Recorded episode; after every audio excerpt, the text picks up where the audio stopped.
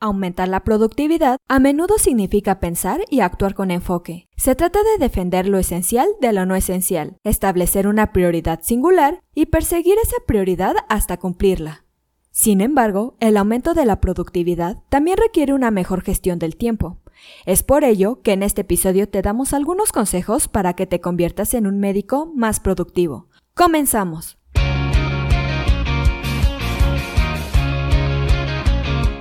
Asistencia Médico Legal, su empresa de responsabilidad profesional médica, en la cual te damos tips y consejos que te ayudarán a destacarte en el sector salud y evitar cualquier contratiempo con tus pacientes durante el desarrollo de tu profesión. Si requieres mejorar tu productividad como médico, necesitas cumplir algunos puntos según Physician Sense. En primer lugar, debes eliminar o minimizar las distracciones. Se supone que la tecnología nos hace la vida más fácil, pero en muchos casos en realidad están creando obstáculos para nuestra productividad. Algunos de los delincuentes tecnológicos, como las redes sociales, nos hacen distraernos sin control. Otros, como el correo electrónico, son más insidiosos. Así que deshazte de las obvias pérdidas de tiempo como las redes sociales. Programa tus tareas administrativas, como lo es revisar la bandeja de entrada de tu correo, completar EHR, entre otras más. Como segundo punto, establece una prioridad. Una vez que hayas eliminado o minimizado tus distracciones, es hora de establecer una prioridad administrativa singular para el día. Esta es la única tarea decisiva que debes realizar ese día. Establecer una prioridad administrativa singular para cada día puede ser un desafío para ti como médico, porque en la mayoría de los casos los médicos están capacitados para ser reactivos respondiendo a las necesidades de sus pacientes. La clave es ser proactivo donde y cuando puedas, sabiendo que las necesidades del paciente siempre serán lo primero. Como último punto, ejecuta sin piedad.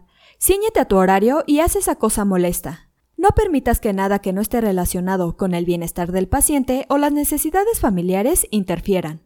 Ahora que eliminaste o minimizaste las distracciones y estableciste una prioridad, estás listo para ejecutar sin piedad. Pero, ¿qué significa eso exactamente? Te has dado más tiempo atacando tus distracciones y te has dado una misión clara al establecer una meta. Ejecutar sin piedad a menudo es la parte más difícil. Este paso requiere que tú como médico digas no a todo lo que interfiera con el cumplimiento de la prioridad del día, excepto las necesidades del paciente. Cuando se trata de esos bloques de tiempo que has programado para trabajar en tu prioridad administrativa, pasa a segundo plano cualquier cosa a menos que sea de vida o muerte o posiblemente alguna necesidad familiar grave. Esto significa ignorar la necesidad de revisar Instagram, responder ese mensaje de texto de su mejor amigo o dirigirse a la cafetería para tomar su decimotercera taza de café. Siguiendo estos puntos podrás ser más productivo y convertirás estas acciones en buenos hábitos. Eso es todo por hoy. Te invito a no perderte nuestros próximos episodios. Y la forma de no perdértelos es suscribiéndote a este podcast desde tu aplicación preferida. Y si te ha gustado este episodio, compártelo en tus redes sociales, con la cual estarás ayudando a otros colegas a mejorar dentro de su consultorio o clínica y estarás ayudando a llegar a más personas. Si gustas dejarnos algún comentario o valoración en cualquiera de nuestras plataformas, te estaré muy agradecida, ya que sabré que estás ahí. De igual manera, te invito a que visites nuestra página en www.asistenciamedicolegal.com, así como nuestras redes sociales que son Facebook, Instagram y Twitter. Hasta la próxima. Everybody says that good things never last.